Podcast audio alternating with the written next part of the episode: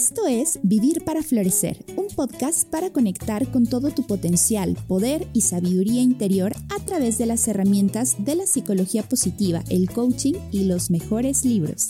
¿Estás lista? Comenzamos. El burnout o síndrome de estar quemado es un estado de agotamiento extremo a nivel físico, mental y emocional. Normalmente se relaciona con estrés en el trabajo o una sobrecarga de las demandas que nos hacen en una función determinada. Tristemente, es cada vez más prevalente en nuestro entorno. México ocupa el primer lugar de la OCDE en estrés laboral. Es un tema preocupante y el día de hoy vamos a conversar con Franco Beisa. Él es un experto en psicología positiva aplicada, estrés laboral y se ha especializado en los últimos años en prevención de riesgo de burnout y de estrés laboral en organizaciones en Chile. Y bueno, pues el día de hoy nos acompaña desde ese lugar. Franco, bienvenido, qué gusto volver a verte eh, y que este día podamos conversar. Bueno, primero que todo, Jam, muchísimas gracias por la invitación. Eh, lo segundo, eh, con Jam compartimos el hecho de estar en el mismo máster de psicología positiva aplicada, así que también estoy hablando con una experta en psicología positiva. Eh, así que yo feliz con esta invitación, feliz con la temática, porque da para mucho. Ayer ya habíamos tenido una mini reunión con Jam al respecto y sabemos que da para mucho, pero vamos a ir pasito a, a pasito según las preguntas y según las dudas que se vaya teniendo al respecto. Claro que sí. Oye, Franco, pues creo que la primera pregunta es, eh, para quien no sabe qué es esto del burnout, creo que cuando lo ponemos como agotamiento extremo se puede entender mucho más, pero ¿qué nos dice la ciencia? ¿Cómo lo podríamos definir o para ti, cómo podrías explicarlo? Bueno, este es un constructo que tiene casi 40 años ya. Eh, no, es, no, es, para nada nuevo. Eh, sin embargo, lo primero a establecer es que se define como un estrés crónico, ya es un estrés que es continuo en el tiempo, que generalmente partió vinculándose con el entorno laboral, eh, actualmente ya incluso es parental, eh, o sea, como tú bien lo dijiste en la introducción, se ha ampliado bastante, pero sus primeros estudios estuvieron concentrados en lo laboral donde el, lo nuclear es el agotamiento, ya este cansancio persistente que tiene incluso un vínculo con la depresión laboral como tal, es decir, ponerle el nombre de depresión laboral está directamente ligado con esta, con esta dimensión, primera dimensión del burnout o el síndrome del quemado, pero a esto también se le suma eh, la falta de, eficacia, es decir, esta falta de hacer bien el trabajo, pero también en un principio la despersonalización. ¿Por qué? Porque el burnout se partió investigando mucho en ambientes donde se trabajaba con personas o atendiendo a personas. Entonces, los primeros indicios demostraron que había gente que sencillamente se despersonalizaba y no le importaba al otro. A largo plazo esto se extendió a partir del 2000, hubo investigaciones que lo ampliaron al rango del cinismo, que como diríamos aquí en Chile es cuando a alguien no le importa si lo van a echar del trabajo o no le importan sus circunstancias, eh, tiene esta condición cínica con su propio ambiente laboral, con las situaciones que le pasan y de alguna forma con, como una manera también de afrontamiento. Claro. Y perdón, eh, y como diría la profesora Marisa Solanova, que también la tuviste, eh, y que ha escrito mucho el tema del burnout, ella siempre lo define como una vela que se va apagando lentamente en el entorno laboral en el cual se está desarrollando. Sí, y mira, es un tema que de manera personal, digo, lo hemos platicado, incluso aquí en el podcast lo he abierto, eh, es muy relevante para mí, no solo porque ambos estamos en el mundo del bienestar general, ¿no? Y específico a nivel laboral, familiar y demás, eh, sino que a mí me tocó vivirlo en primera persona. Eh, yo te lo, te lo contaba recientemente, ¿no? Para mí fue de verdad un impacto el darme cuenta que estaba con el síndrome de, del quemado. De hecho, fui al estudio justamente de la profesora Salanova, ¿no? Para ver eh, como cada una de las características de las que ahora hablaremos, para saber, y de verdad fue un, fue un impacto.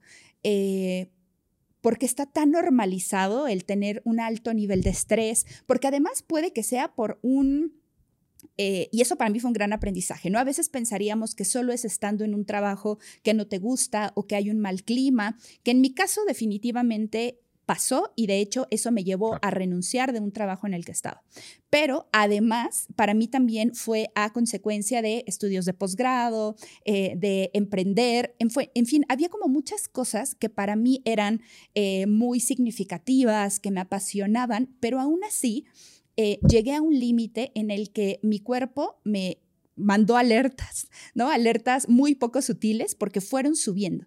Esa vela que se fue apagando poco a poco, eh, me hace mucho sentido esa metáfora porque es así. No te das cuenta, vas avanzando y no te das cuenta hasta que llega un momento en el que ya ¿no? Ya, ya todo se quemó, ya todo se siente diferente y es como decir, a ver, a ver, ¿de dónde, de dónde vino, no?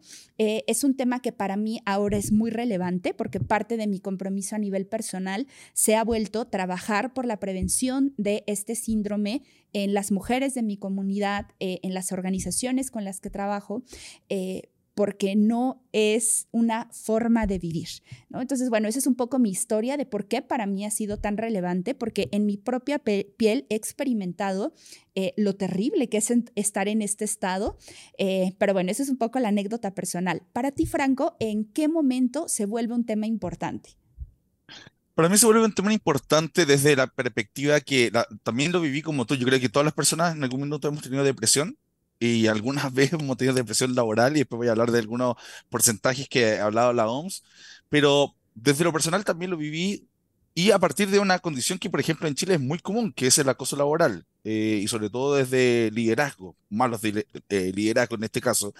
Y en ese sentido lo viví desde esa mecánica del agotamiento, esta, de esta como falta de ganas de llegar a, trabajar, eh, de sentir de que era poco eficaz a pesar de los esfuerzos que hacía, eh, y en ningún minuto, como mencionaba antes, eh, llegué a pensar de que me daba lo mismo si me echaran del trabajo. Es como que ya con eso, como que lo resumía perfectamente las tres dimensiones.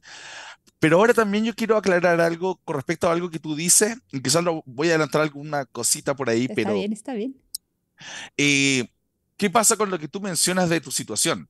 Eh, hay gente que por afrontamiento, porque está teniendo una mala situación, una experiencia negativa, eh, se llena de otras cosas, de otros recursos, de, intentar colocar sentido en otras actividades, lo cual hace que aumente la cantidad de actividades que está realizando y pareciera que todo eso trabaja conjuntamente para que se genere este síndrome del quemado. Sin embargo, y el otro día lo conversamos con, contigo, Jan, eh, no hay que demonizar el estrés. Hay, hay un, un, nivel de estrés que es bastante óptimo. Em, y que te permite, por ejemplo, cuando estás haciendo una presentación, tener un grado de ese estrés que te permita prestar atención a cómo te estás desenvolviendo, ¿cierto? Disfrutando. Lo mencionábamos también en el enamoramiento. Cuando uno está enamorado, genera más cortisol, genera un grado de estrés, la boca se reseca, uno siente mariposa en el estómago, ¿cierto? Eh, hay un montón de condiciones que en parte el cortisol y que una de las hormonas del estrés, ¿cierto? Em, de alguna forma te permiten descubrir de que hay, hay un apego con esa persona, ¿cierto? Que hay una etapa de enamoramiento. Entonces, en esos casos el estrés funciona muy bien. Eh, ahora, ¿qué pasa? Que como volvíamos al comienzo, este estrés crónico, probablemente lo que a ti te desató mucho más, bueno, y le fuiste sumando actividades para intentar afrontar y al final consumiste tu agenda, pero sin embargo, este estrés que, que enfrenta a una situación negativa se le denomina distrés. Y ese distrés lo que genera al final de cuentas exceso de cortisol, que puede, terminar dañando tejido muscular, el miocardio, incluso afectando a nivel eh, del cerebro. Entonces es sumamente riesgoso eh, que la gente esté con un estrés crónico constante. Y es la base sencillamente del burnout. Y como decía el burnout está muy conectado con la depresión laboral. Entonces sin duda que eh, la temática en sea per se y que tú mismo la viviste la somatizaste de alguna forma eh, hay que abordarla para cualquier persona. Es decir si ya la persona empieza a sentir todas estas cosas de, de, falta de respiración o que se pueda estar desmayando a rato o que, o que le sube las manos y que no tenga control todo eso como reacciones del estrés que se producen a nivel fisiológico, hay que prestarle gran atención. Y yo creo que eso es algo sumamente relevante. Y otra cosa que también es muy relevante tener en consideración, que existen de repente otras nomenclaturas para riesgos psicolaborales. Por ejemplo, el, el tecnoestrés, que es decir, que me pongan una nueva tecnología que tengo que afrontar y no la sepa utilizar bien y la, la impuso una, una, empresa, por ejemplo. Eso también me puede generar un estrés crónico a largo plazo y terminaría en síndrome del burnout. Un acoso laboral de una mala jefatura que, establecía a largo plazo que la persona tiene que estar enfrentando esta situación de estrés constantemente, bueno, a largo plazo también genera burnout. Y pareciera ser que todos los caminos de alguna forma negativos dentro de, de, factores de riesgo psicosocial y de riesgo psicosocial, que al final de cuentas es la, entre comillas, esta prevalencia absoluta de que pueda uno eh, sufrir de esto, están vinculados con este fin último que es el estrés crónico y finalmente el quemarse. Y a ver, aquí creo que hay dos cosas que vamos a analizar de manera eh, detenida porque creo que lo ameritan. Eh, lo primero es, a ver, para una persona que, quiera saber, bueno, ¿puedo estar ahí o no puedo estar ahí? Eh, algo que es importante saber es que se puede presentar en tres dimensiones. Yo les contaba mi experiencia y en mi caso fue algo muy físico. O sea, yo tenía una desregulación a nivel físico, me desmayé, eh, me desarrollé gastritis, me escribían algunas personas del trabajo y sentía taquicardia. O sea, era una cuestión muy, muy física. Pero es posible que sea a nivel emocional, ¿no? Que empecemos con... Eh, bueno, en mi caso era un tema de ansiedad, pero también podría irse hacia la depresión, hacia la pasividad.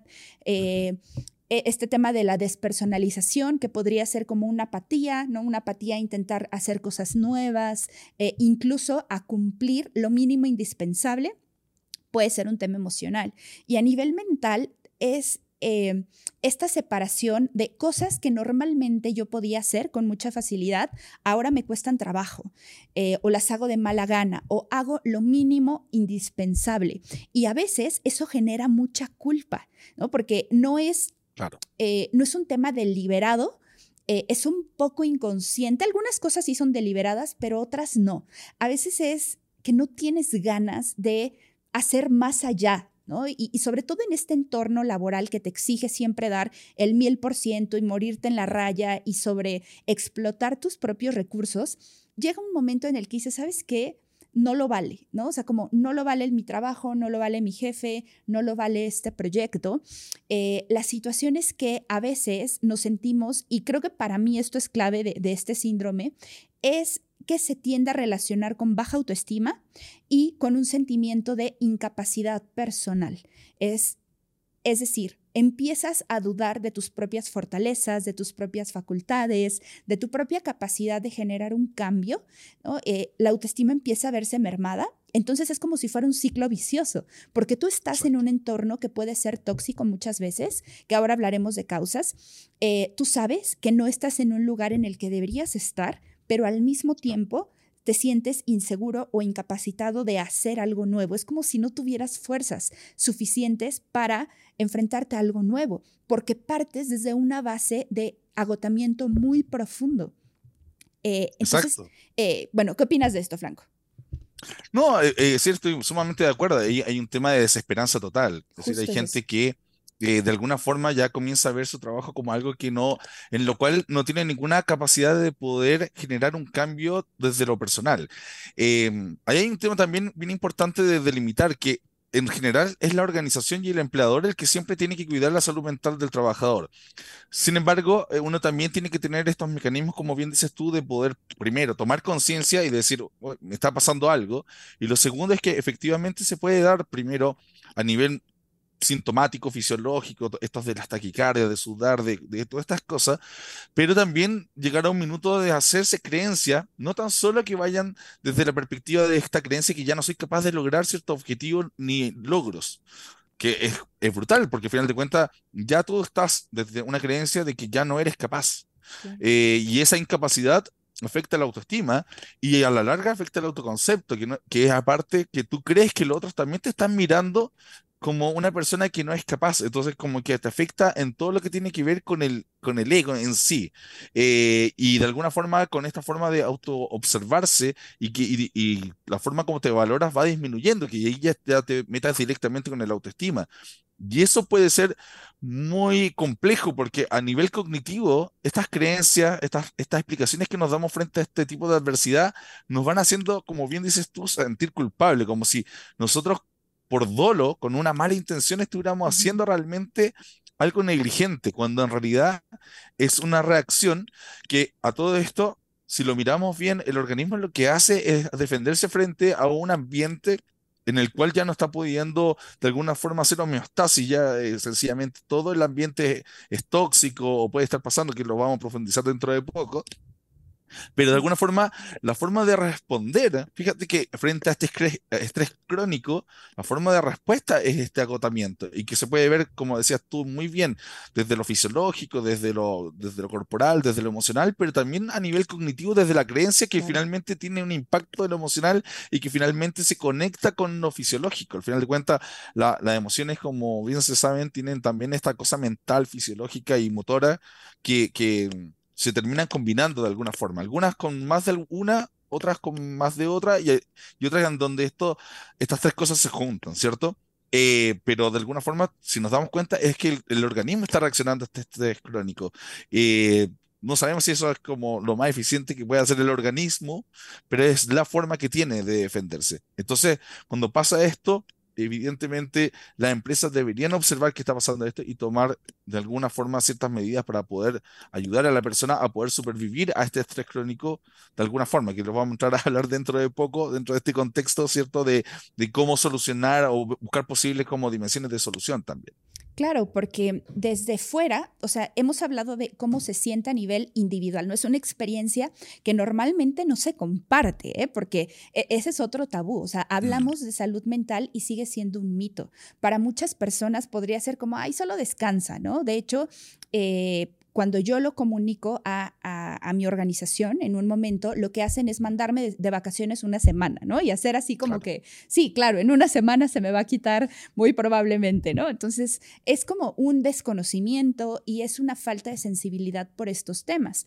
Y cuando lo vemos con perspectiva y desde fuera, lo que vemos son colaboradores que están desenganchados de su trabajo, sin motivación, que van como en piloto automático y algo que es muy habitual es que tanto el liderazgo como las empresas pueden centrarse en aquellas personas que sí muestran motivación, que sí muestran empuje, que sí se les ve llena de energía y es como si fuéramos relegando, ¿no? aquí en México pasa mucho, por ejemplo, en el sector público, en gobierno que es como, bueno, personas que ya vemos como con apatía y que ya no se les da ninguna clase de intervención cuando son precisamente quienes más lo necesitan, porque ahora lo profundizaremos, pero no solo tiene afectaciones a nivel individual, familiar, eh, de pareja, sino que también impacta directamente en la productividad y eh, en la rentabilidad de una organización. Las organizaciones son, eh, están compuestas por personas y podría parecer una obviedad, pero es una obviedad que se olvida, ¿no? Cuando tenemos trabajadores que no están... Eh, enfocados en lo que deben de hacer, que no se sienten bien a nivel interior, bueno, pues no va a haber productividad ¿no? Vamos a tener deserción laboral, vamos a tener un clima laboral que va a contagiar inevitablemente a otros compañeros y además se me hace una necesidad humana, Franco. Ahora, ahora tú me dirás, pero no es vida y nos hemos acostumbrado a vivir desde el sufrimiento, desde la resignación y me parece algo terrible. Tú mismo lo has dicho que en Latinoamérica principalmente se celebra mucho cuando las personas eh, de alguna forma trabajan mucho más de lo que se les pide. Eh, y muchas veces eso no tan solo se ve traducido en eso, sino como mucho después de su cierre de horario laboral. Eh, hay gente que se queda hasta las 12 de la noche, hay gente que responde WhatsApp a cualquier hora del día, eh, gente que, se vuelve tecnoadicta al final de cuentas porque está todo el día pendiente del celular a ver si que le están hablando desde el trabajo. Y si te das cuenta de eso, eh, como que el sistema como que intenta premiar a ese tipo de personas, cuando en realidad lo que está haciendo es precisamente como decir, bueno, deberías estarte quemando para como demostrar que eres efectivo y eso es sumamente negativo y perverso. Eh, y por eso es que este tipo de, primero, y agradecer el podcast y agradecer a Jam que, trae estos temas a colación y que la gente que nos pueda estar escuchando se dé cuenta de que en realidad uno también tiene que partir y tomar precauciones y ir a la empresa a decir, oye, esto no es normal que mi jefatura premia el que se queda hasta las 12 de la noche. En realidad yo diría que es más ineficiente porque no es capaz de cumplir en su horario laboral de 8, 9, 10 horas laborales, lo que tiene que ser y tiene que llegar a 12, 14, 15, eso no, no es normal en ninguna parte. E incluso en el mundo más anglosajón, el, pasarse mucho más allá de la hora de trabajo es muy mal mirado. En Alemania extremadamente mal mirado, decir, que si tú no cumpliste tu trabajo en el horario que te corresponde, es pésimo. Eh, eres una persona con mucho más eh, compromiso si lo cumple en tu horario laboral específico. Pero en Latinoamérica no, es como, oye, mira, este tipo sigue hasta las 12 de la noche. Miren, todos sean como Franco, por favor, porque Franco se queda todos los días hasta las 12 y eso es lo que se premia. Y si te das cuenta, el que no está en eso se empieza a estresar también porque dice, oh, no estoy a la altura y quieren que yo no pueda conciliar mi vida laboral y de alguna forma de, vida personal o, familiar. Eh, y eso, ya ese tipo de lo que tú decías del aspecto mental, ya me empieza a generar algún grado de estrés. Eh, lo otro que ya habíamos conversado en algún, en algún, minuto con respecto a este tema del burnout y también de toda esta cosa de cómo premiar a la gente que se queda hasta más tarde, eh, de alguna forma tiene que ver con esto de que la persona no alcanza a recuperarse. Y cuando la, la, gente, como lo que te mandaron a hacer a ti, de tomarte una semana, con una semana tú no te vas a recuperar de un mal liderazgo por ejemplo, o con un fin de semana mm, eh, largo, dentro de muchos fines de semana largo, que, que uno solo no, realmente el trabajo no te moleste, no, no te está dejando descansar. La gente tiene que tener la capacidad de poder descansar desde el momento que sale de su trabajo hasta el momento que vuelve a su trabajo al día siguiente. Pero hay muchos trabajos que te están llamando post trabajo o, o, la jefatura te envió un WhatsApp para que revisa a primera hora mañana algo, pero ya eso te corta inmediatamente el tiempo de descanso lo cual significa que no puedes bajar del estrés o distrés que estás teniendo y eso al final de cuentas te termina afectando. Y, justamente esa era mi segunda pregunta. Empezar a hablar, ya hablamos un poco de cómo se siente, pero qué lo causa, ¿no? Creo que una de las cosas claves que acabas de mencionar es falta de tiempos de descanso y de recuperación. Eh, lo he platicado en otros episodios, pero no, no es suficiente dormir cuatro o cinco horas, no es razonable, ¿no? A la larga trae muchas afectaciones en nuestra salud y en nuestra productividad. Eh, y no es lo mismo no solo no dormir, sino el tema de recuperación a nivel física, mental, es decir, qué tiempo pasamos en actividades diferentes a nuestro trabajo, qué tiempo pasamos en la naturaleza, qué tiempo compartimos con las personas de nuestra vida y qué tanto vivimos en congruencia con nuestras prioridades porque en ocasiones, em, en sesiones individuales, talleres y demás, siempre le pregunto a la gente, bueno, ¿cuáles son las prioridades para ti? Invariablemente me van a hablar de sus familias, de ellos mismos, de sus sueños. Pero cuando auditamos respecto a cuánto tiempo están pasando, es una incongruencia total, porque casi siempre pasamos la mayor parte de nuestra vida en cosas que realmente no nos importan y dejamos de largo aquellas que sí. Eso es el equilibrio vida-trabajo, el enfocar tiempo y recuperarte en aquellas cosas que te importan. Pero definitivamente no es la única causa, Franco. Me gustaría que platicáramos. Hemos hablado de algunas ya, pero de manera detallada. Por ejemplo, el tema del liderazgo, ¿cómo nos afecta eh, en este síndrome? Yo creo que uno de los... Y, van por dos lados, ¿ah? por dos caminos, que esto ya es lo más terrible de todo tú puedes tener un mal líder porque es un líder que no toma decisiones. Eh, los líderes en general no solo influencian y te ayudan a poner una perspectiva, una mirada hacia dónde hay que ir en un objetivo, sino que los líderes también proveen de recursos.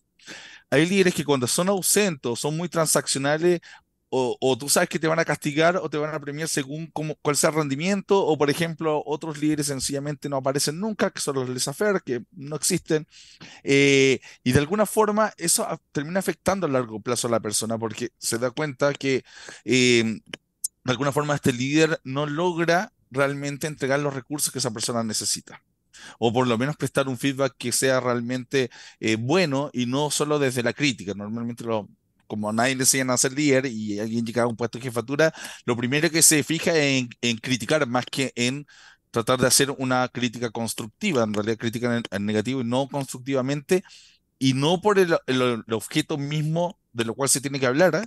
sino que van hacia lo personalizado. Es como, Jam, tú siempre, es que lo que pasa es que tú siempre haces eso. Entonces, ya esa crítica también te marca y te afecta desde la autoestima y el autoconcepto que ya lo habíamos mencionado anteriormente.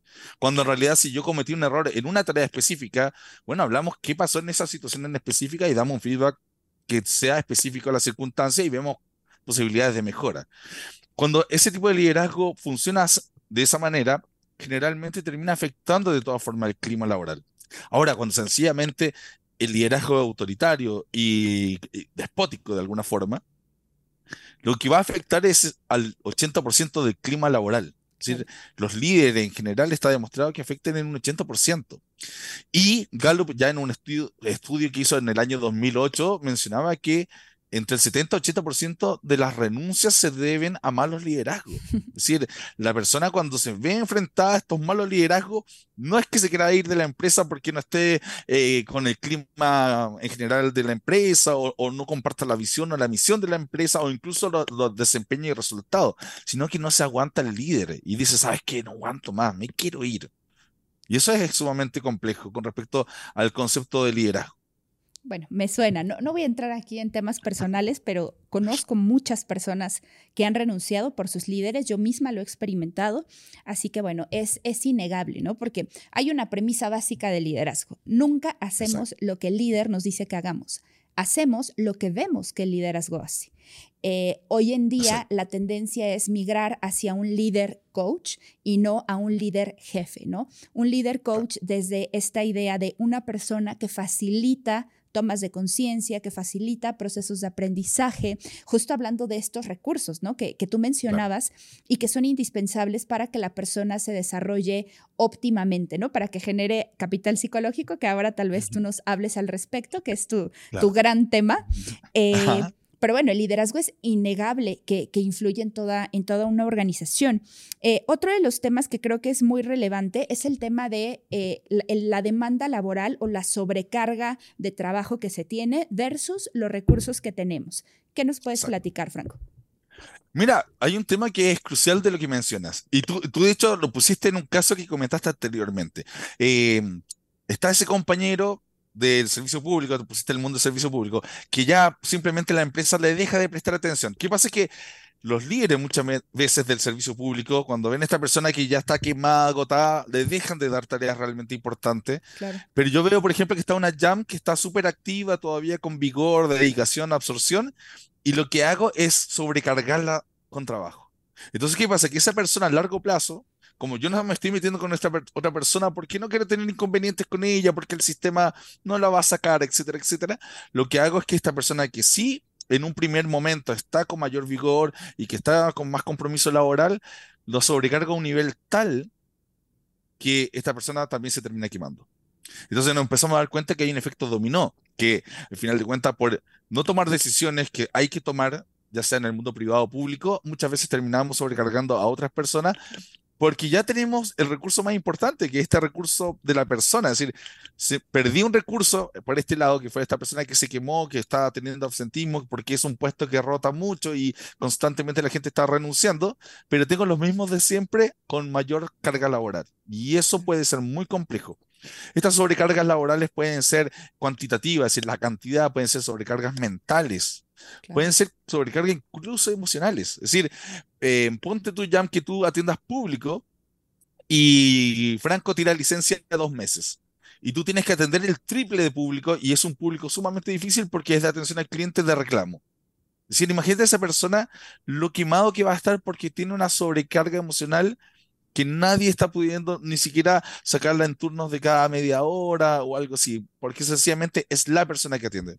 Esa persona se va a consumir, como a esta vela que hablamos al principio, y sencillamente se va a apagar en algún minuto y va a ser otro tirando licencia o otro renunciando a esa empresa. Y la empresa después te dicen, oye, ¿por qué se van a mis trabajadores? No lo entiendo. Y aquí es cuando se empieza a observar esto.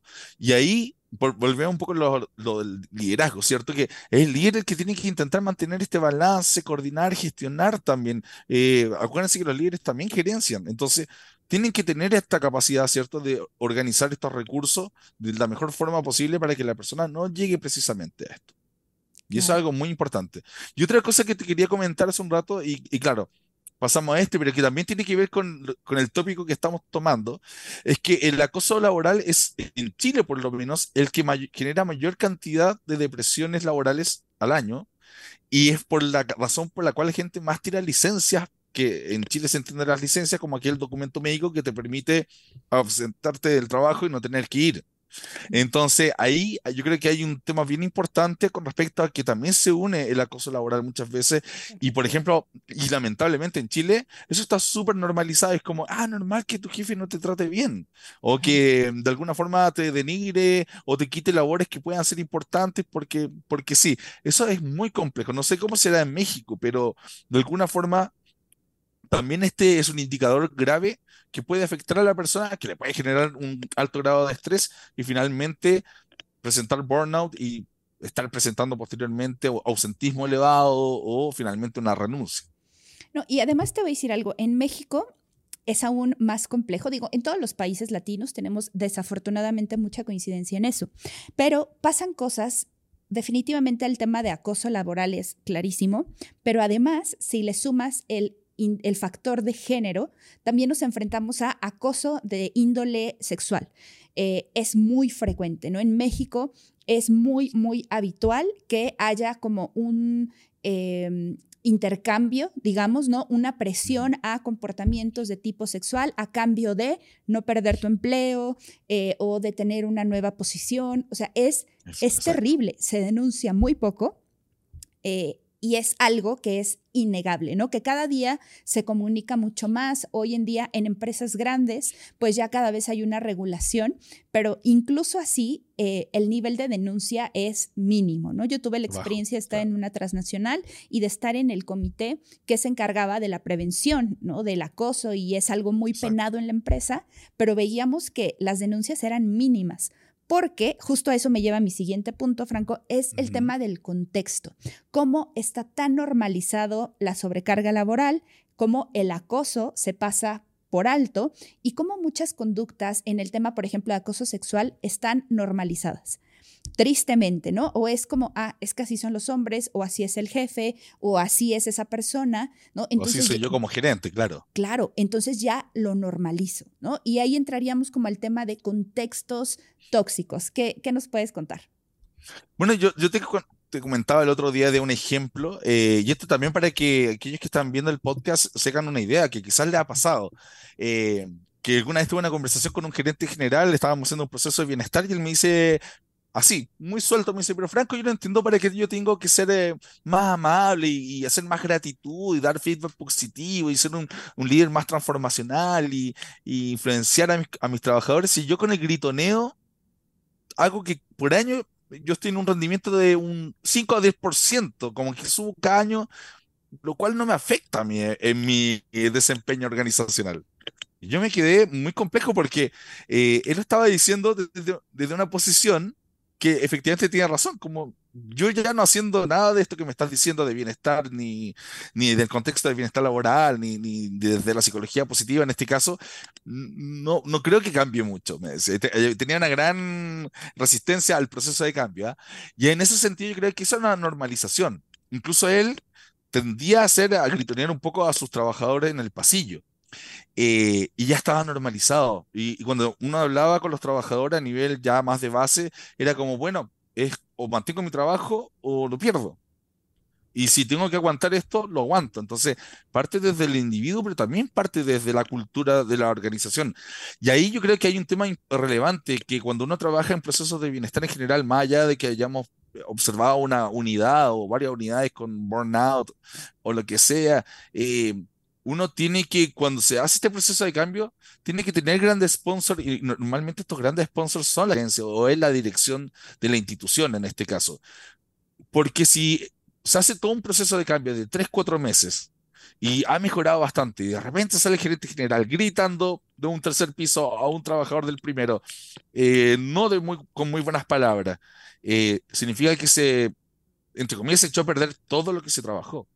¿Por qué? Porque son precisamente la cabezas de la institución las que propone eh, realmente el clima, es decir, el que propone los valores, el que propone cómo se, qué se respeta dentro de las políticas y programas que se realizan. Entonces, yo creo que el tema de la normalización eh, pasa mucho también por eh, quiénes son realmente la cabeza de la organización.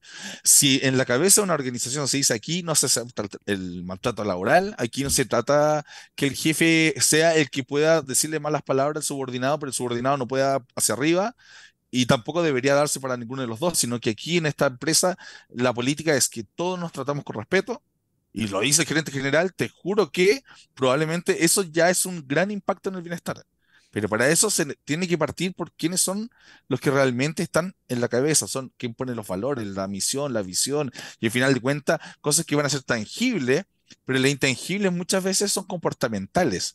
Y ahí está esto de relevante, que cuando un, proceso de bienestar es contratado, la gerencia tiene que estar súper inmersa y tiene que ser parte de ese proceso de cambio realmente, eh, porque es la única forma de que efectivamente se pueda reducir este estrés crónico y estos factores de riesgo psicosocial a largo plazo, que es lo relevante, y después van a tener evidentemente impacto en el alto desempeño, van a tener un impacto de ROI, porque encima van a haber invertido y esto le va a dar una ganancia. De hecho, en Europa siempre se habla que por cada euro invertido uno tiene una ganancia de 2,96 euros. ¿Sí? Imagínate, 2,96 euros es lo que tienes de retorno, de inversión cuando has como invertido en este tipo de procesos. Entonces eso es muy interesante para tenerlo en consideración y creo que si las empresas se lo empiezan a tomar en serio van a tener un buen impacto y le va, le va a servir bastante. Y, creo que ese es un mensaje serio, ¿no? Porque, vaya, estamos en países latinos que están empezando a abrirse. Hay gente que lo hace desde hace mucho tiempo, pero realmente, o sea, incluso psicología positiva, pues bueno, sabemos que eh, es muy reciente la intervención que, que se ha hecho, ¿no? Eh, en países europeos, nosotros nos formamos en, en, España, pues bueno, son países que ya tienen mucha más apertura, que ya hacen investigación, que hay políticas no solamente eh, empresariales, sino también gubernamentales que se está trabajando mucho por el bienestar integral de las personas. Pero en nuestros países la realidad es que no todas las empresas todavía tienen apertura, no todos los líderes tienen apertura. Es muy bueno el ejemplo que nos pones porque eso pasa, ¿no? Es una pregunta legítima. Si yo estoy llegando a mis metas, si la presión cada vez es más grande y la gente la voy como quemando, quemando, quemando, a veces la solución es, bueno, ya está quemado, salte porque hay 300 detrás de ti que van a llegar a, ocupar tu posición. Y desafortunadamente vivimos en ese, en ese contexto, ¿no? Entonces, bueno, esto también es una llamada de atención para las personas de recursos humanos, eh, dentro de la organización, tomadores de decisiones que estén porque muchos de ellos estoy segura que no saben cómo está realmente, no ha habido un diagnóstico real de cómo está su gente, porque a veces la cultura no permite que se diga la verdad, ¿no? A mí me, me, pasaba mucho que veíamos un diagnóstico en la empresa en la que estaba y todo el mundo ponía que era maravilloso todo. Y cuando veías la realidad, yo decía, es que, o sea, esto no es un diagnóstico bien hecho, porque culturalmente no está bien visto decir la verdad. Entonces, bueno, estas son como de las complejidades. Y entonces, Franco, ya dijimos qué es, ¿Qué lo causa? Vamos a entrar a las, a las soluciones porque eso también nos tomará eh, algo, ¿no? Eh, ayer platicábamos que creo que e, el nivel de solución que podríamos ofrecer va a tres niveles, desde lo individual, obviamente a nivel empresarial, que es muy importante, y finalmente un tema colectivo de política pública. Eh, ¿Te gustaría empezar con el tema individual? ¿Qué, qué, qué podemos recomendar desde el individual para una persona que se identifica que está en este síndrome? Esto lo voy a recomendar tanto para quien está escuchando ahora y que no precisamente es del mundo de recursos humanos y lo quiere aplicar para sí mismo, de alguna forma hay, hay mecanismos, o si ya está ha tirado licencia y está trabajando con alguien a nivel más clínico, bueno, lo puede abordar desde, desde lo que vamos a comentar. Y lo primero es que se pueden hacer lo que se denomina como técnicas cognitivas, es decir, que tomar estos pensamientos frente a adversidades que pueden estar ocurriendo en el ambiente laboral y como chequear esas creencias. Porque también las personas a veces tienden a sobrepotenciar aquello o catastrofizar o súper desesperanzarse a partir de las creencias que tienen y de alguna forma eh, puede ser que todavía la cosa todavía no esté tan compleja.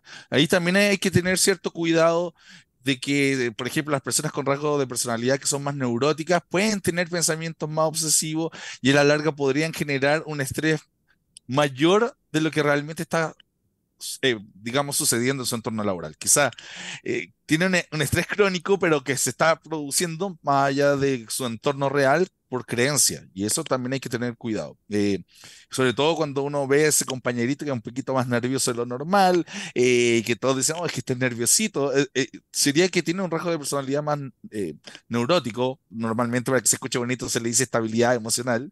pero estaría justamente para este otro lado y ahí hay que cuidarse. Es decir, y eso se puede tratar con justamente estos tratamientos que tienen que ver con el lado más cognitivo. También hay técnicas, que son de desactivación eh, fisiológica, que tienen que ver precisamente con todo este mundo de la, de la relajación, de la meditación o incluso el mindfulness de poder como relajarse por un minuto, tomar conciencia del estado presente, eh, observar el entorno, el objeto que, que he puesto la atención, eh, no prejuzgar ese objeto ya, porque normalmente nosotros nos estamos enjuiciando con todo, y de alguna forma tomar todos estos elementos fisiológicos de respirar más calmadamente, eh, poder como relajarse muscularmente y poder bajar esos niveles de ansiedad, porque al final de cuentas eso también permite que la amígdala reduzca bastante esa, ¿cierto? ese incremento por estados de estrés. Entonces, esa es una segunda función que se puede hacer. Entonces, si alguien se toma un minuto de descanso y aparte toma conciencia de que está acelerado y respira tranquilamente, podría de alguna forma también autoayudarse a poder estar mucho más tranquilo. Ahí tú eres mucho más experta que yo, Jam. Eh, también es las técnicas de exposición o inoculación del estrés.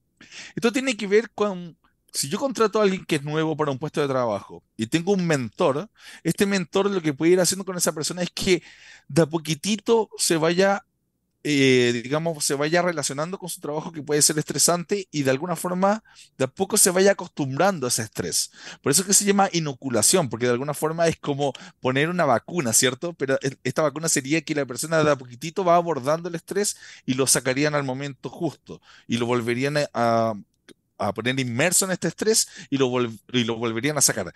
De esa manera la persona se va acostumbrando a estos niveles de estrés que son propios de la labor y no entraría de golpe, lo que sí podría generar un alto estrés crónico que al final de cuentas, pasados seis meses, le podría generar justamente esto del burnout y que es lo que queremos evitar.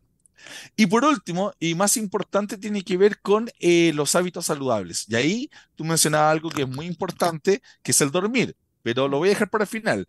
Eh, pero lo primero es comer bien, digamos, comer eh, de forma sana, eh, ya el hecho de que uno se coma un plato de comida real y que le ponga un poquito de vegetales y que tenga una proteína y carbohidratos, ya estamos bastante bien y que esto no sea un super plato, sino que un plato más bien reducido, un par de puños, generalmente también se pide que haya un puño de vegetales.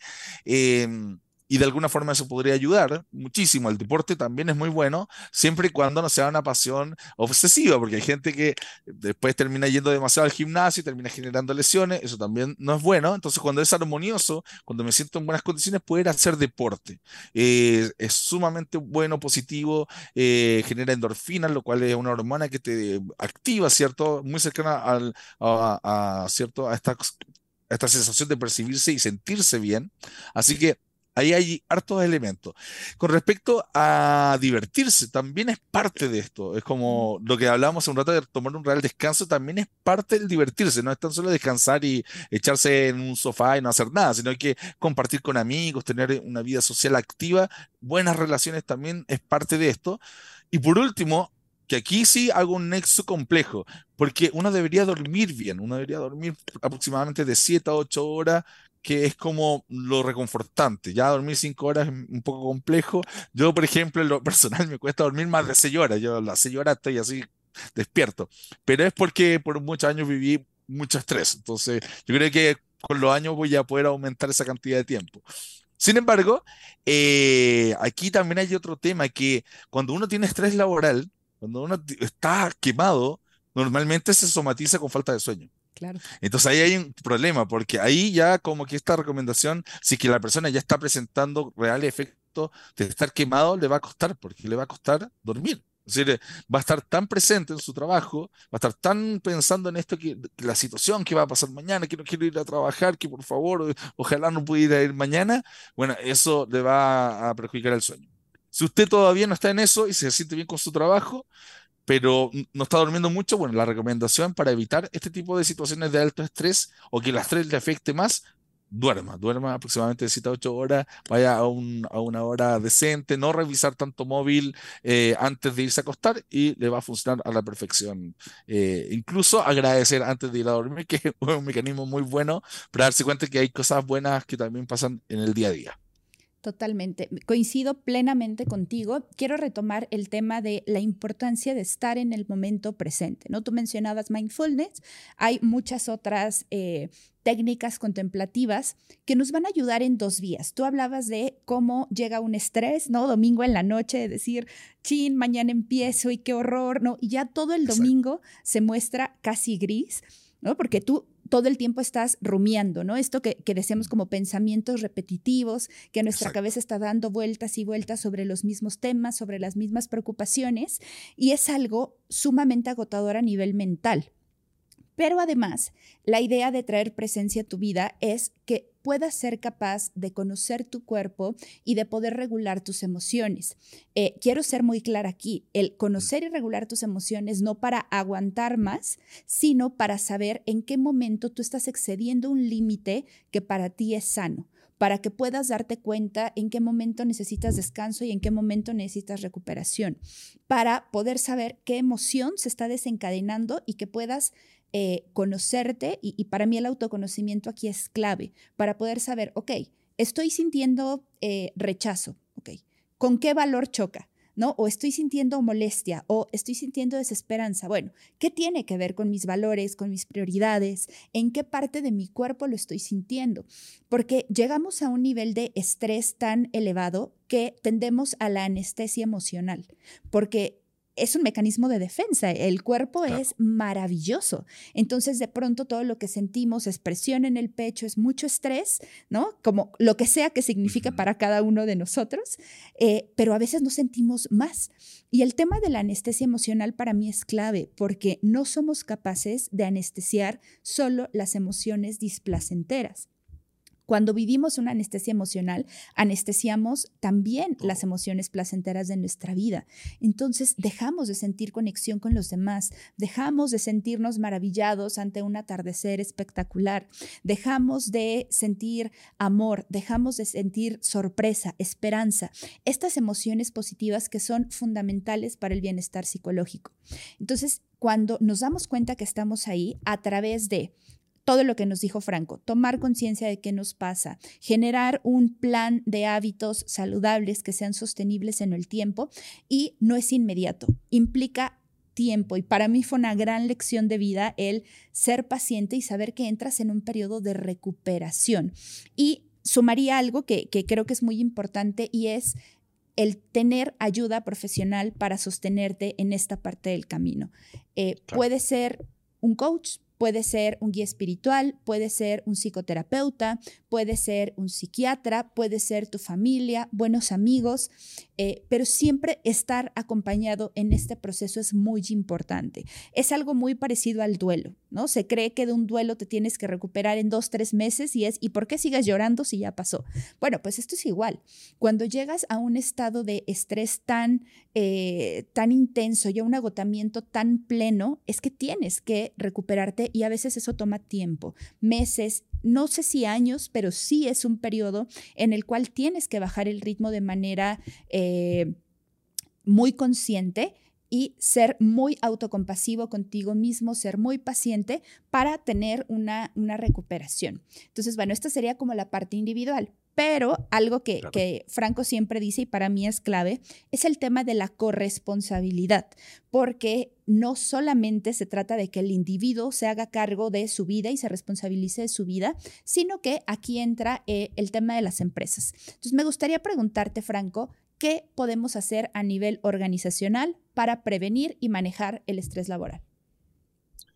Eh, como ya le hemos comentado bastante y aquí ya solo voy a comentar el, tema principalmente del liderazgo, es como quieren los liderazgos y ver que estos liderazgos sean más bien eh, positivos, ya no desde esa positividad tóxica, sino que de alguna forma tengo estos elementos que hablabas tú de ser un líder que sea capaz de conversar, individualizar a la persona, eh, si es que tiene alguna, algún problema, eh, alentarlo frente al trabajo, proponer una visión, ¿cierto? Comunicar efectivamente, eh, dar feedback positivo. Tienen que tener una serie de recursos propios para que efectivamente le pueda dar recursos también a la persona que está subordinada a él. Yo creo que eso es muy relevante dentro de, este contexto. Eh, al mismo tiempo, aquellas personas que ya estén presentando parte de los síntomas del burnout, poder reorganizar sus funciones, quizás quitarle eh, algún tipo de sobrecarga, de repente eh, evaluar si es que esta persona que atiende público constantemente tenga que tener ciertos rangos mayores en el día de poder descansar y tomarse pequeños descansos a lo largo del día. Otra cosa que también puede ser muy importante es justamente la redistribución de las tareas y funciones. Eh, a veces hay personas que están en una posición en la cual ya pueden estar quemados por su rol, pero perfectamente la empresa lo puede mover a otra posición a otro rol que ya no tiene que cumplir las mismas, los mismos desafíos ni demandas y de alguna forma eso quizás permite que la persona pueda volver a restablecer un estrés que sea más armónico y de alguna forma pueda ah, mejorar su condición. Eh, también está el tema de mejorar las condiciones laborales, de la conciliación trabajo y familia, que yo creo que eso es primordial, sobre todo para las mujeres, porque en términos de la, de, por ejemplo, aquí en Chile se hizo un estudio y se dieron cuenta que las mujeres sufrían más de insomnio por lo menos cuando se comparaba con hombres, casi en 10 puntos porcentuales. Eh, por ejemplo, en temas de, soledad, las mujeres presentaban casi un 11% más que los hombres. ¿Por qué? Porque se tenían que, aparte, llegar anticipadamente a la casa, ordenar las cosas, tratar que, el hijo llegara después. Entonces, y una percepción de soledad más bien que, que estar realmente eh, solas. Em, problemas de salud mental, las mujeres superan casi en 14 puntos a los hombres. Es decir, eh, eh, es un tema que no es menor. Eh, estas diferencias, ¿cierto?, de, género.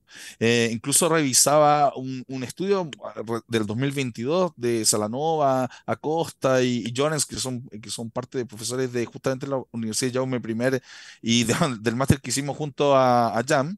Y ellos hablan de que, claro, hay que alimentar las necesidades psicológicas básicas en las personas que trabajan, que son precisamente la autonomía, el sentimiento de competencia, e incluso que la empresa te ayude y te dé feedback de, ese crecimiento de competencia y de las buenas relaciones, ¿cierto? Que alimentando esas necesidades psicológicas básicas uno va a tener mayor motivación. Pero de alguna forma, si estas no se satisfacen, pueden afectar profundamente a las personas. Y eso es muy complejo dentro de, del mundo laboral cuando no se dan ese tipo de, de herramientas. Y cuando me afectan las relaciones de cualquier índole, por ejemplo, si no logro conciliar la vida privada con la vida laboral, probablemente me va a terminar afectando en el ámbito de las relaciones. Entonces ya empiezo a mermar una de las necesidades básicas como tal. Y si es que no estoy logrando equilibrar este mundo de conciliación familia, trabajo o vida privada, trabajo, porque hay gente que de repente no tiene familia, pero quiere hacer deporte posterior al trabajo o lo que sea que quiera hacer, eh, le termina afectando su vida relacional y ahí está afectando uno de los elementos propios de estas necesidades básicas que al final de cuentas termina afectando la productividad y digamos el desempeño de las personas.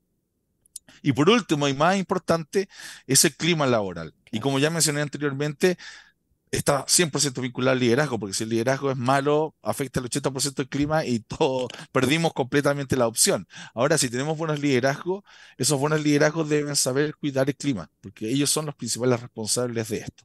Eh, Salanova también con Chaufel, que son parte de dos investigadores que han estudiado lo contrario del burnout, que es el engagement, que lo, quizás lo hablaremos futuro contigo, Jam, que es el otro lado de, de esta misma historia. Eh, ellos hablan con respecto a que mm, hay que tener mucho recurso laboral para que la persona no se queme y evitar el exceso de demandas de alguna forma. Como desde, desde lo más simple, desde el mundo organizacional debería ser eso. Como si yo te doy un buen liderazgo, te doy buenos implementos, te doy buen equipamiento eh, y todo lo que tiene que ver con los recursos que te puede dar una organización, el empleado va a estar muy bien. Y si quito demandas que simplemente sean desgastantes y las cambio por unas demandas que sean más retadoras, que al individuo le puedan fomentar esta competencia, probablemente esta persona va a poder estar mucho mejor en su propio ambiente laboral.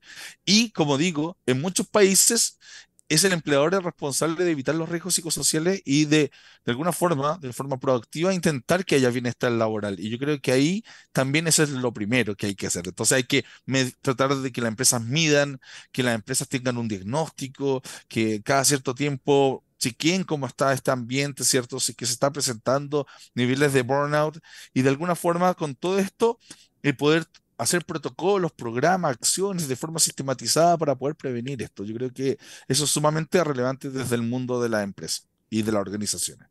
Y, me encanta que, cierre, que esté cerrando así, Franco, porque Hoy hablamos como del lado oscuro, ¿no? Un lado oscuro que es altamente prevalente, que, lo hemos experimentado, pero también es posible el otro lado. Es posible un equipo de trabajo que en sí mismo tiene todas las competencias para, eh, para cumplir retos, para trabajar basado en fortalezas, para tener un compromiso. Cuando hay una congruencia entre los objetivos individuales y los objetivos de la organización, eh, porque también a través del trabajo podemos cumplir y conectar con nuestro sentido de vida y nuestro sentido de vida es uno de los elementos que conforman el bienestar subjetivo, que nos dan felicidad, pues, ¿no? A través del trabajo podemos experimentar emociones positivas, podemos tener relaciones fuertes, en fin, pasamos la mayoría de los adultos por lo menos un 60% de nuestro tiempo conectados con una actividad laboral. Y se puede vivir bien, puede haber mayor bienestar laboral y puede haber mayor bienestar personal. Afortunadamente, hoy en día tenemos muchos libros, tenemos muchos podcasts, eh, hay expertos en el mundo que están haciendo intervenciones en las empresas, hay casos de éxito a nivel educativo, a nivel corporativo, eh, a nivel instituciones públicas, que para mí también es un mensaje de esperanza de si hoy vas bien en resultados, si hoy tú crees que tu clima laboral es bueno, se puede mejorar y jamás te vas, a te vas, a arrepentir y va a haber un retorno de inversión muy claro cuando inviertes en tu activo más importante que son las personas. Y a nivel individual, siempre vas a tener un retorno de conocerte, de cuidarte y de vivir alineado con tus fortalezas y con lo mejor que tienes, ¿no? Porque somos, eh, pues somos seres perfectos que venimos dotados de demasiados elementos que nos facilitan en la vida. Para mí el gran problema es que nos estandarizan, ¿no? Nos quieren poner como en la misma caja y no, todos somos diferentes. Y conocer en qué somos diferentes y cómo puedes sacar partido, pues es algo que también va a impactar muchísimo tu, bienestar y que eso es pues el otro lado ¿no? De, eh, del burnout. Entonces, pues bueno, cerrar un poco con este mensaje de esperanza de si tú estás en agotamiento extremo, tranquila, porque, eh, tranquila, tranquilo, porque es posible recuperarse, es posible volver a conectar con un trabajo que te apasione, con actividades que te llenen de sentido, y eso no quiere decir que no vas a estar en riesgo nuevamente, ¿no? porque el entorno influye mucho, porque los hábitos influyen mucho, pero bueno, así es la vida, es dinámica y la idea es siempre estar en constante monitoreo de qué pasa en mi vida, qué pasa en mi entorno, eh, y establecer puentes de comunicación, hablarlo, hablarlo hablarlo con mi familia, hablarlo con la organización. Sé de sobra que no todas las empresas tienen la apertura para poder eh, pues alzar la voz y decir lo que está pasando pero al final es la única manera de cambiar los sistemas, es la única forma de cambiar los roles preestablecidos, eh, partiendo desde la integridad personal, desde saber qué nos hace sentido, qué no nos hace sentido, eh, y bueno, hablarlo, ¿no? Hablar estos temas, decir que no es normal sentirse mal todo el tiempo, no querer ir al trabajo, que los domingos en la tarde sean un día terrible. Así que, pues bueno, Franco, ¿cómo quieres cerrar este episodio? ¿Qué mensaje nos quieres dejar? Eh, en realidad yo quería eh, mencionar dos cosas. La, primera, que, y un poco con lo último que estabas terminando, eh, sí, yo creo que hay un tema bien relevante de que cuando conocemos los conceptos y, podemos como ir a conversar, pero con esta base de conocimiento mayor, de decir, oye, escuché este podcast, yo soy un trabajador de una empresa, sé qué sucede, puedo ir a hablar con recursos humanos, puedo ir a hablar con el sindicato o el gremio que exista, puedo ir a hablar con, por ejemplo, una comisión que sea justamente sea elegida por los trabajadores para poder representar a los trabajadores y, se vean que está pasando este tipo de situaciones, bueno, si uno tiene realmente el concepto claro, es mucho más fácil poder debatir al respecto. Pero cuando uno solo tiene como estos principios así como bien sutiles de, ah, es que me siento un poco agotado, es que últimamente no me siento muy bien, es más difícil el debate. Yo creo que que justamente es importante este tipo de podcast porque te permite tomar conocimiento y la gente con conocimiento puede ir a, debatir y a defender puntos y puede eh, incluso a largo plazo generar políticas dentro de la misma organización que, planteen. Solo quería terminar con una cosa muy, para que te des cuenta que esto no es tan solo algo que, no sé, se le ocurrió a Jan y, o que a Franco por estudiar le llamó la atención como una, un tema o dinámica. Hay una empresa a nivel latinoamericano que se llama Book, hizo un estudio en junio del 2023. Y lo que hizo una comparación entre países de países que podrían estar teniendo esta sintomatología del síndrome del quemado. Y por ejemplo, Chile y México salieron ambos con un 13%, es decir, con un 13% de personas que podrían estar eh, sintiendo esta sensación del síndrome del quemado. Entonces, eso es muy interesante. También lo comparte Colombia. Solo Perú tuvo un 9%. Entonces, te das cuenta que ya los estudios, eh, hasta de empresas grandes, lo están mirando, porque es como, no es que sea de perogrullo esta conversación. Efectivamente está. Ahora, dentro de este contexto, la psicología laboral y organizacional está todavía en la etapa de tratar de que se prevenga. Por favor, que los empresarios tomen conocimiento. Ojalá que los departamentos de recursos humanos prevengan todas estas enfermedades y factores de riesgo psicosociales. Eh, y por el otro lado, la psicología positiva está como, bueno, investiguemos qué es lo que funciona efectivamente bien en las empresas, qué, genera alto desempeño, qué hace que un, trabajador feliz sea más productivo. Entonces, creo que estos dos mundos en algún minuto tienen que entrar a conversar y a unir fuerzas, porque al final de cuentas el meollo último es el bienestar de las personas. Entonces, eh, ponerse como desde ambientes distintos, yo de hecho tengo formación de ambos lados, ¿ah?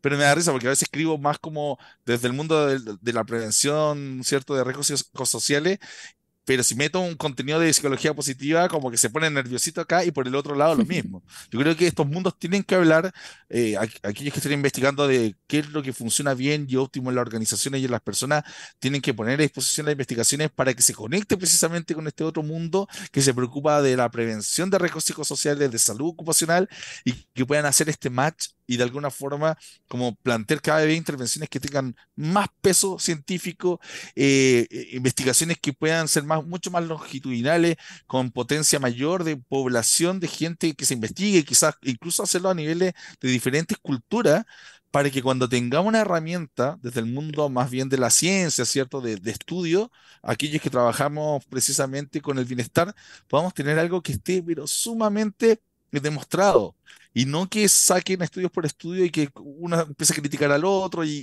se forma ese tipo de situaciones que en realidad tipo de conversaciones que se quedan en lo académico cuando esto hay que bajarlo a la gente. ¿sí? Eh, aquí Jam y yo, en, mi caso yo como Franco, estamos para trabajar para el bienestar de la gente y entre mejor son los estudios y más fundamentos nos dan, podemos ir a una empresa y no tan solo llegar a hacer una prevención de riesgo psicosocial, sino que podemos traer no solo el bienestar para el trabajador, sino que salud para la empresa. Yo creo que si la empresa lo empiezan a ver de esa manera y ven después que hay mayor satisfacción laboral, mejor desempeño, desempeño extra-rol, intra-rol, mayor compromiso con la sociedad, le, aumenta hasta la responsabilidad social empresarial, se le dispara eh, incluso los índices que pudiesen ser, eh, digamos, los números que tanto le importa a la empresa, bueno, yo creo que ahí hay un tema que es bien importante eh, y que a largo plazo, si que se tomara conciencia de todas las partes, nos vamos a dar cuenta de que todos nos estamos beneficiando. Ay, Franco, pues qué alegría poder coincidir con, contigo después de vernos todos, todas las semanas y de, y de platicar en el máster. Pues bueno, es, es increíble volver a compartir estos espacios, ¿no? Ayer lo platicábamos con otra de nuestras amigas, con Viviana, pues estamos en este camino, nos vamos acompañando, ¿no? Somos también un grupo de personas cada vez más nutrido que quiere trabajar por estos temas y qué delicia compartir contigo, de verdad, te lo agradezco infinitamente. Muchas gracias. Eh, Jam, y oye, una cosa bien importante, la gente que quiera saber de estos temas, yo generalmente publico tanto en LinkedIn bastante de estos temas como también en Instagram. En Instagram estoy como arroba bien francos, porque hago juego con mi nombre, entonces para hacerlo sencillo, eh, siempre publico cosas que tienen que ver o con la organización o a nivel individual de bienestar y después de, pongo así, hablemos, seamos bien francos. Entonces, para que se acuerden, arroba bien francos por Instagram y en LinkedIn, me van a conocer por el nombre completo, que es Franco Andrés Beisa Silva, que es mi nombre completo. Eh, pero si ya me encontraron por Instagram, más o menos subo contenido que es bastante parecido porque los públicos son distintos, pero de alguna forma está bien que la gente se informe y que tome conocimiento y que de alguna forma, entre más eh, claridad tenga con respecto a estos temas, más claro va a ser cuando vaya a pedir una licencia médica, más claro va a ser para explicarle a recursos humanos lo que está pasando y eso le va a ayudar muchísimo. Me ganaste las palabras, Franco. ¿No? Agradecerte nuevamente, agradecerte a ti que nos estás escuchando hasta este momento. Nuevamente te recuerdo, a Franco lo encuentras como arroba Hablemos Franco en Instagram, en LinkedIn, que es sumamente activo y te lo recomiendo completamente, está como Franco Andrés Beisa, y a mí me encuentras como arroba Jam Herrera Coach. Te invito a compartir este podcast con todas las personas de tu comunidad y si eres una persona de una organización, a que inviertas en programas que puedan prevenir prevenir el riesgo laboral. Hoy ya está mucho más regulado.